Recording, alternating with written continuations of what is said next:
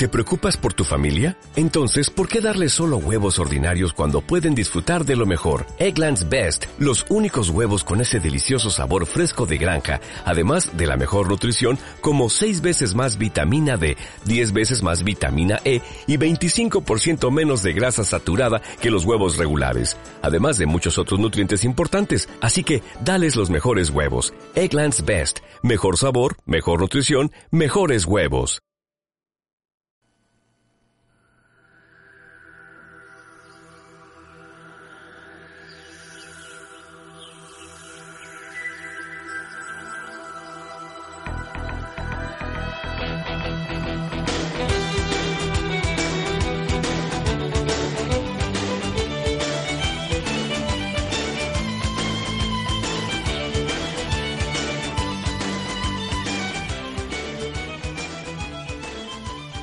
En Radio Tamaraceite, Onda Parroquial, Educando con Amor, con Pino González y Guillermo Santana.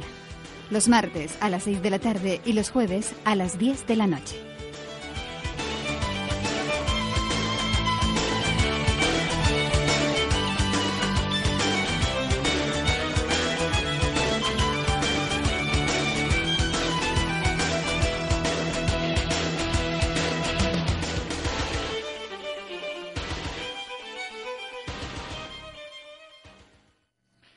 Hola a los amigos de Educando con Amor en una nueva edición de nuestro programa. Vamos a ver si el tema de hoy es de vuestro agrado. Tenemos con nosotros a la invitada Ruth Nieves y voy a presentarla como hacemos habitualmente con nuestros eh, con, la, con nuestros contertulios, la gente que invitamos a nuestro programa, a hacer una, una pequeña presentación de ella. En su tarjeta de presentación pone eh, que es eh, arquitecta, diseñadora gráfica, pero eh, lo que es más llamativo es que sea lo que ella se denomina constructora de sueños, asesora y entrenadora de las emociones. Es especialista en emoción, en motivación, en crecimiento y desarrollo personal. Durante más de 12 años se dedicó al mundo de la arquitectura y ha trabajado en países como ha trabajado en España y también ha trabajado en Alemania. Pues vamos a darle la bienvenida a nuestra invitada de hoy. Hola Nieves. Hola Guillermo, buenas tardes. Hola, ¿qué tal? ¿Cómo, cómo prefieres que te llame, Ruth o, Ruth, prefiero Ruth. Pues, pues nada, antes de, seguir, eh, ¿qué te pareció la, presentación? ¿Tienes algo que, quieras matizar, algo que quieras de lo que ha sido un poco eh, tu camino hasta, hasta llegar al día de hoy? En primer lugar me gustaría agradeceros que me hayáis invitado a vuestro programa porque me, me gustan los temas que tratáis y cómo los enfocáis. Gracias. Y en cuanto a la presentación, eh, eh, me gusta todo lo que has dicho, pero falta hacer hincapié en que yo ahora mismo soy arquitecta de emociones. Que yo dejé, dejé la arquitectura pura y dura para pasar al, al desarrollo humano que me parece mm, con el que me siento muchísimo más identificada que con, que con los edificios. Y respondiendo a tu pregunta de qué me llevó a, a realizar ese cambio en mi vida, pues fue un poco, eh, si me permitís, cuento brevemente mi historia. Y es que yo hace tres años eh, había llegado un momento muy bueno de mi carrera profesional como arquitecta. Estaba en un estudio bastante grande, era coordinadora de proyectos, llevaba varios, varias obras, edificios. Eh, era, mis jefes me querían mucho, me, me valoraban, delegaban en mí, tenía unos compañeros de trabajo encantadores. Y sin embargo yo me sentía vacía porque desde hacía años yo sabía que la arquitectura no era mi mayor vocación. Y, y en cierto modo sentía que había fracasado porque eso no era lo que realmente quería hacer y sentí como que mi vida había llegado a un, a un callejón sin salida y que por ahí no podía crecer más porque, porque a mí eso no me llenaba. Pero por otro lado me sentía muerta de miedo porque no sabía cómo, cómo decir a mi familia o a mis amigos, oye, que yo ya no quiero ser arquitecta, que tengo un gran trabajo, que lo valoro, pero que tengo un estatus económico muy agradable, pero que, que, que, yo no soy feliz con mi vida. Y entonces, como no sabía muy bien cómo, cómo hacer todo eso, eh, decidí marcharme lejos y me fui a vivir a Alemania y buscando respuestas, buscando crecer y, viendo a ver qué otras cosas podía hacer en mi vida. Y estando en Alemania, pues aprendí el idioma, empecé de cero. Eh, viví una experiencia preciosa de empezar de cero, de conocer gente, hacer amigos, encontré trabajo. Y, pero claro, volví a encontrar trabajo de lo mío porque no me atreví a buscar en otros campos. Y, y estando allí, ya después de tener mi vida establecida, eh, volví al mismo callejón sin salida al que había llegado mm, dos años antes. Y, ahí fue cuando me dije, o sea, Ruth no puede seguir por ahí porque porque porque yo ya sabía que no había salida y entonces veía cómo a mi alrededor las personas iban alcanzando sueños y y yo seguía teniendo ese ese sabor a fracaso porque porque no estaba haciendo lo que yo quería y porque yo no había alcanzado la felicidad que yo quería. Y entonces dije, tengo, me sentía tremenda incómoda, tremendamente incómoda en mi trabajo. Tuve la inmensa suerte de que en el trabajo que tuve en Alemania eh, estaba incómoda, dejémoslo ahí. Sí. Bueno, sí, yo lo, único que quería comentarle a, nuestros oyentes que, que, vamos, yo doy fe absoluta de que, de que te irías a Alemania porque, porque bueno, antes, antes de continuar, de explicarle a nuestros oyentes un poco cómo nos conocimos, ¿no? Que, que fue, fue en un, sábado, el, fue el 2 de, fue el 2 de este, de este mes, ¿no? De noviembre de 2013. Y, y nos conocimos eh, en un encuentro de firewalking, de lo que en otro programa espero, espero hablar, pero bueno, para no alargarnos, eh, nos presentaron y me dijeron, eh, Ruth viene eh, viene expresamente desde Madrid, o sea, fuiste, cogiste un avión, te, plantaste de Madrid en Artenara, en Gran Canaria, para un sábado, o sea, eh, para pasar una jornada de, de un, evento de, coaching, de, bueno, de, crecimiento personal, bueno, ya, ya de, eso ya hablaremos, ¿no? Pero vamos, que, que, no tuviste reparo ni nada te paró para coger y, desplazarte eh, para un día, o sea, para, para tener un encuentro de un, día, ¿no? Sí, no, yo lo tenía clarísimo que porque las, los coaches que lo, que lo organizaban, el Firewalking, eh, tuve la suerte de conocerlos cuando a uno de ellos, a Laín García Calvo, tuve la suerte de conocerlos cuando de conocerle cuando yo estaba en Alemania, cuando yo estaba intentando dar ese giro a mi vida que no sabía cómo hacerlo, que no tenía el valor, que tenía miedo, que era como cómo hago yo todo esto, porque yo realmente lo que quería hacer era ayudar a las personas. Ya. Y a partir de ese momento yo eh, me pongo en me pongo en camino eh, dejo mi trabajo y, organizo todo para, para volverme a Madrid y todo, toda mi vida empieza a cambiar a raíz del momento en el que yo empiezo a creer en mí misma, a ser consciente de mis capacidades, de mis recursos y en el momento que, que empiezo a quererme tal y como soy, que es un poco lo que lo que yo veo que le, que le falta a muchas personas. Hay, hay una hay una claro queremos ayudar a la gente no y, tenemos que empezar nosotros por ser los primeros en, en, ser un ejemplo ¿no? de, de, eso que queremos queremos decirle a la gente que ellos pueden ser también no que ellos mira yo tenía este sueño y y en tu caso, ¿no? Eh, podría ser, yo era, yo era arquitecta, eh, tenía trabajo, pero tenía un vacío, tenía un anhelo desde, desde siempre y he tenido el coraje y el valor de, de, de, dejarlo y dedicarme a lo que yo quería hacer. Y tú puedes hacer lo mismo, ¿no?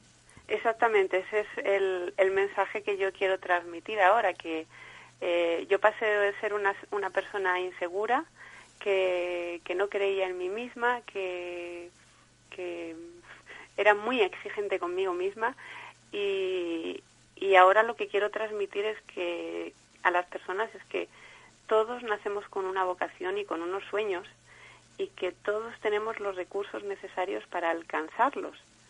Eh, y que y precisamente yo que a mí me ha costado mucho dar este giro a mi vida eh, quiero ser testimonio de, que realmente es posible y que no solo que es posible sino que es que merece la pena que es que a mí me ha cambiado la vida.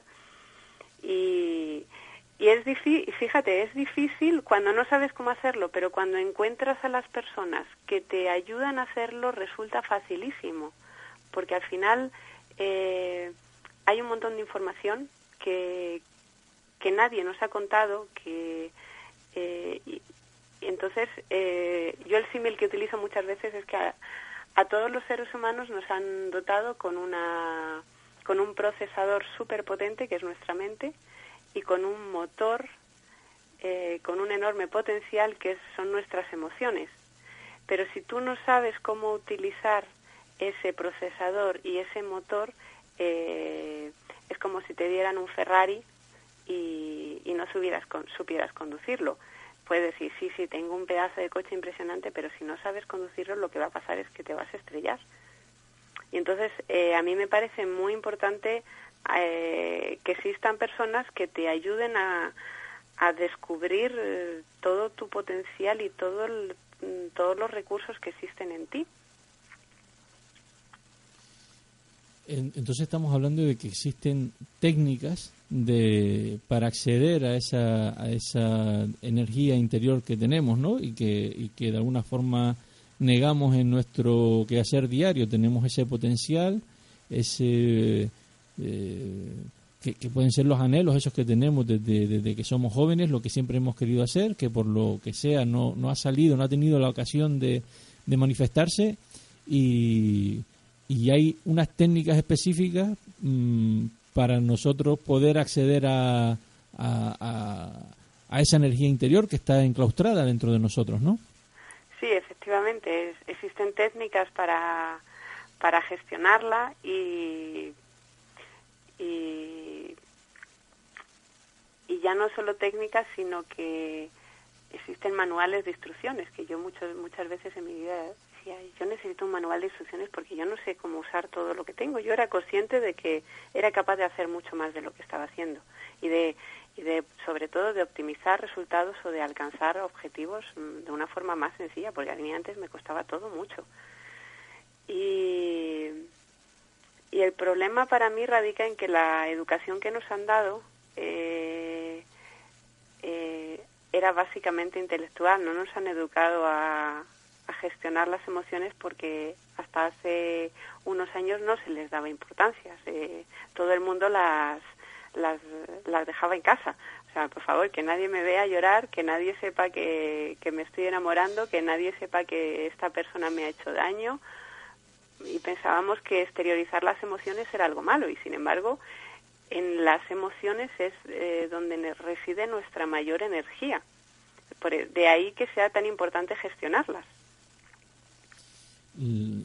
La, la gestión que, que, ahora que tú hablas de, de, del tema de cuando éramos niños, ¿no? Yo creo que siempre, como tú dices, era, era de, demostrar, eh, la, la, gestión se reducía a ocultar, a negar la, las emociones. Yo creo que incluso mm, en cierta medida, al menos yo creo que, que, yo puedo yo puedo ser de esa época, eh, manifestar emociones o, o, tenerlas es un signo de, de debilidad. Vamos a decir que, que como antes y no sé ahora tanto como será el, tema ver a un hombre llorar eh, viendo una película o lo que sea, pues quiero decir, eh, todas esas cosas había que hacerlas eh, de una forma oculta, ¿no? Eh, o, o, esforzarte en no llorar, en no emocionarte.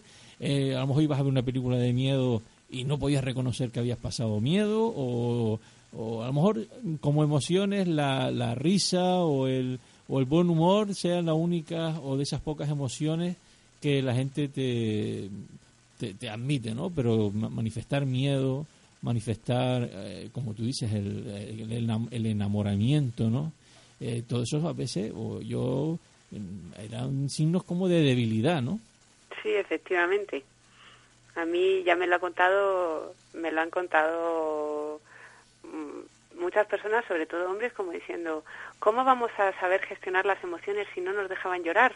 Porque entonces eso es un poco la herencia cultural o las creencias mm, socioculturales que hemos heredado, que, que, parten de una base totalmente errónea, que en, la que se cree que, que demostrar las emociones es algo malo o que cuando las demuestras tú eres inferior. Entonces, mm, a mí me parece que ya es ya es hora de que empezamos que empecemos a cambiar los paradigmas y que empecemos a decir las cosas como como o sea que como realmente son y es que eh, nadie es más que nadie nadie es menos que nadie y las emociones es un regalo que se nos ha dado para para vivir para disfrutar para para conseguir las cosas que queremos.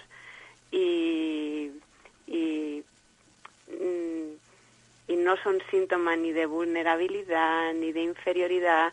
O sea todo eso viene esa cultura viene un poco de pues eso las cosas que nos que hemos oído que nos llegan de forma cultural desde hace muchos años y, y, no son reales o sea pues mira Ruth ahora eh, cuéntanos un poco a, a qué público va dirigido tu tu, tu trabajo, cómo son las sesiones, cómo, eh, qué perfil eh, de, gente es la que la, la, que te vienes y no sé, eh, ¿cómo, ¿cómo es el tu quehacer diario? Pues yo por un lado ofrezco sesiones, hago talleres y, doy charlas.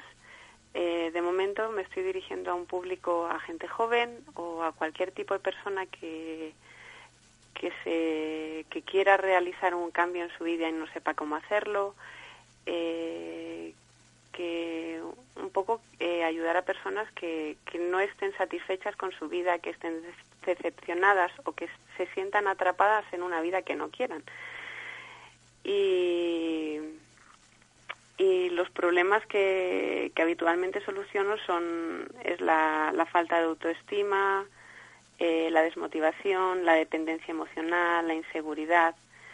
Eh, ese es un poco el, el, público al que me dirijo y, y, en lo que ayudo a las personas.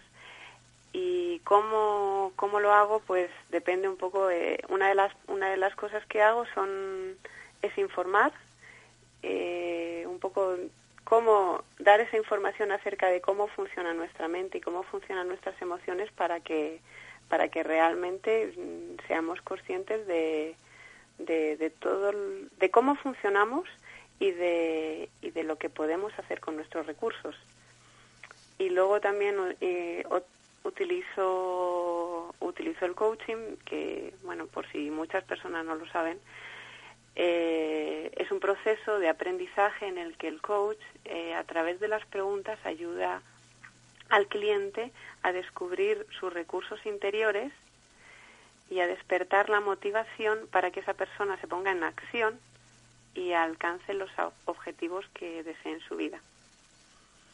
Eh, ya os he comentado, pues yo lo mezclo con, con, otras cosas, con otras dinámicas, como puede ser la meditación, eh, la danza, la gratitud. O sea, hago en, intento que, que tanto mis sesiones como los talleres sean, sean vivenciales. Eh, que, la, que lo que yo quiero transmitir o mi forma de ayudar eh, que ellos puedan interiorizar y experienciar lo que yo les estoy contando para que para que a ellos para que eso se convierta en una herramienta útil en, tu, en su vida porque si si tú sueltas la teoría eh, tal cual y la persona no interioriza esa teoría no la vive esa, no se produce el aprendizaje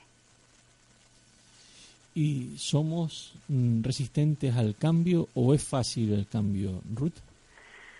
El cambio no es fácil. Somos resistentes por la sencilla razón de que, o sea, hay dos razones. Una es que en la naturaleza todo se mueve por la ley del mínimo esfuerzo. La naturaleza siempre quiere ahorrar energía.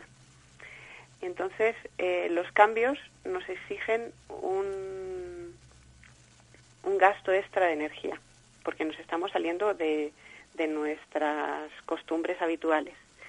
Y por otro lado, eh, los cambios nos cuestan porque la misión de, de, nuestra mente es protegernos. Entonces, cada vez que queremos hacer un cambio, eh, nuestra mente nos va, a nos va a desanimar porque, porque lo que quiere es protegernos.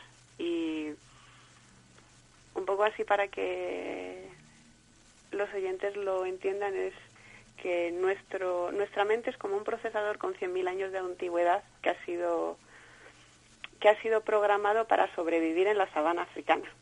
Entonces tenemos una capacidad muy, o sea, tenemos la capacidad de reaccionar en milésimas de segundo ante un peligro y salir a correr, echar a correr y escapar. Pero en el mundo de hoy, eh, en ausencia de esos peligros, la mente lo que va a buscar es el error, lo que no funciona, entonces, eh, en ausencia de peligros reales, la mente busca como los fallos de la lo que no funciona y nos hace un poco que nos centremos en lo negativo. Entonces, cada vez que vamos a emprender un cambio, la mente dice, oye, que no, que no vayas por ahí porque es que yo no quiero correr ningún riesgo. O sea, yo te tengo que proteger a ti y, y olvídate de eso. Y entonces la mente nos, eh, cada vez que queremos hacer un cambio, nos manda, nos manda un montón de mensajes eh, Saboteadores, nos estamos saboteando eh, eh, los buenos propósitos continuamente, ¿no? Efectivamente. Por eso es importante conocer cómo funciona para para para que para conseguir lo que queremos. a la mente hay que educarla. las técnicas del, del coaching sirven para adelgazar, para dejar para dejar de fumar, para para porque hablamos de cambios, ¿no? Eh, y muchos y, estamos hablando de que cuando uno quiere cambiar, eh, eh, muchas veces cuando hablamos de cambios son hábitos que, que tenemos y que y, que deploramos que tenemos, ¿no? A lo mejor, en mi caso, soy un adicto a, a comer chocolatinas, ¿no? Y, y, eso me hace estar con sobrepeso, o la colosina, o el helado. Y sé que para mí sería mejor no estar comiendo tanto dulces y, estar más delgado, ¿no? Y, y, aún así, sabiéndolo, eh, mm, en mi caso, como en tantísimos otros, como le puede pasar a los fumadores que saben que, no, no, disfrutan, no les gusta y tal, pero están enganchados, tienen un hábito, ¿no? Podemos atajar esos hábitos mm, como ejemplo de, de, dos hábitos extendidos, ¿no? Eh, con, con, con las técnicas del coaching. Sí, claro que claro que se pueden se pueden alcanzar. Mm, eh, todos tenemos dentro la motivación necesaria como para hacer esos cambios. Lo único que hay que sacarla, hay que encontrarla. Y el coaching, por ejemplo, la saca a través de las preguntas. Y y otra de las herramientas que se utiliza es la visualización.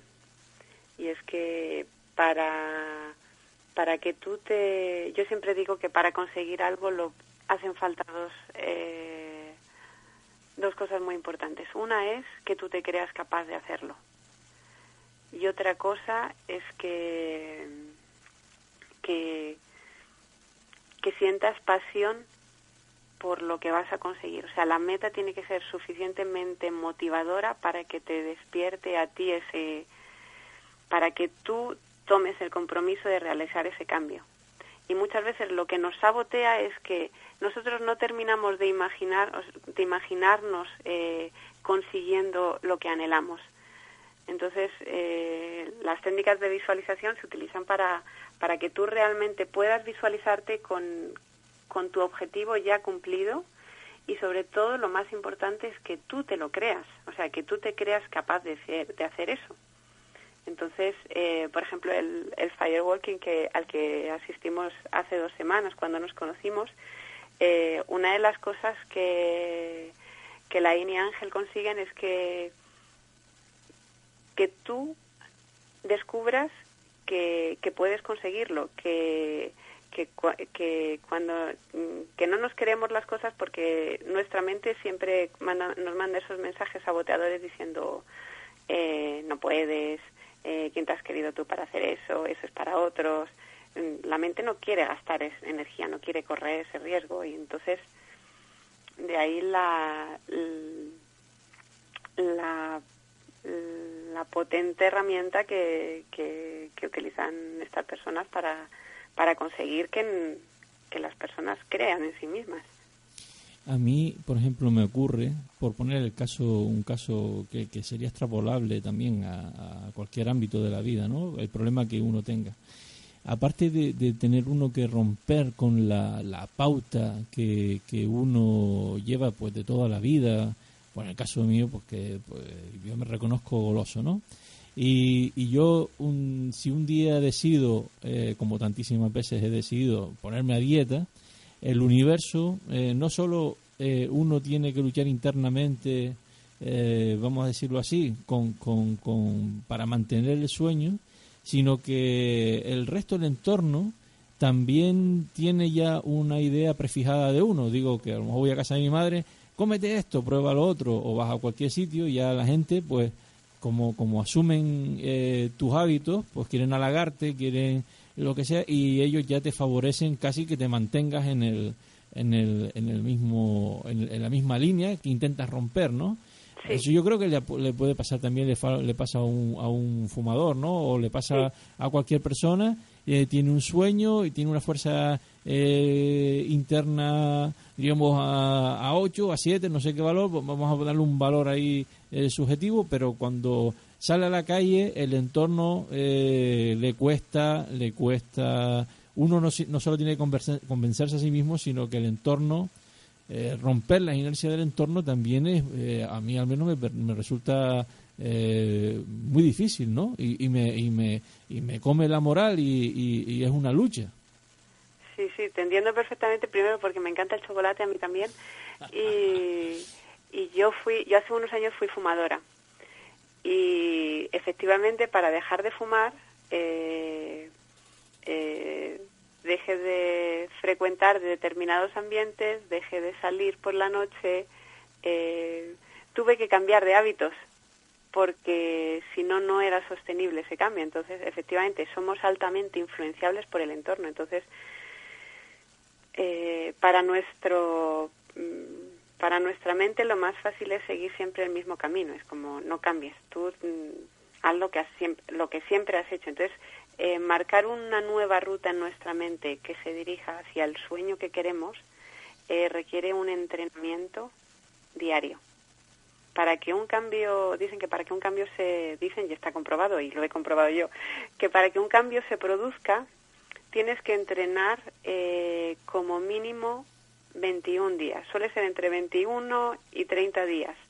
Tienes que es igual que si tú quieres si tú quieres correr un, hacer una carrera o o quieres presentarte a una competición de natación, tú tienes que entrenar cada, día, pues con la mente es lo mismo, tú tienes que entrenar y, y favorecer ese cambio. Y el cambio solo se va, la mente solo aprende a base de repetición, repetición, repetición y repetición.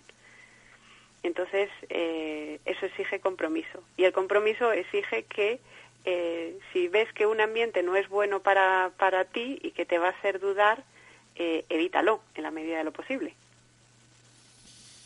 Pues, Ruth, se nos ha pasado el tiempo del programa y creo que se nos han quedado muchas cosas de, la, de las que hablar. Pues si te parece te, te emplazo para otro programa y podemos hablar sobre, sobre más concretamente sobre esta, estos temas que estás apuntando ahora, de, de, los plazos que normalmente conlleva cambiar de, de, romper un hábito para establecer uno nuevo, etcétera, y cuáles serían las técnicas eh, aunque ya habría que decirle a la gente que, que, esto lo, adecuado sería lo mismo que si uno quiere aprender a jugar tenis o quiere hacer cualquier cosa, apoyarse en, en, alguien que, que, haya hecho ya el camino para, para ahorrarse uno muchos disgustos y mucho tiempo y también mucho dinero, ¿no?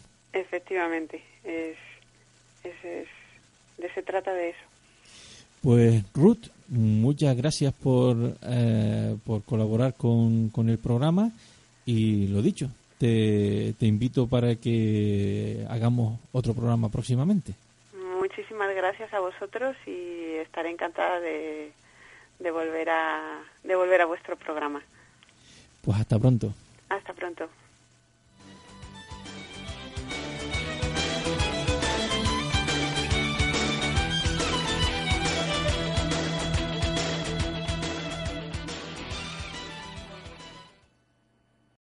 O'Reilly Auto Parts puede ayudarte a encontrar un taller mecánico cerca de ti. Para más información, llama a tu tienda O'Reilly Auto Parts o visita oreillyauto.com.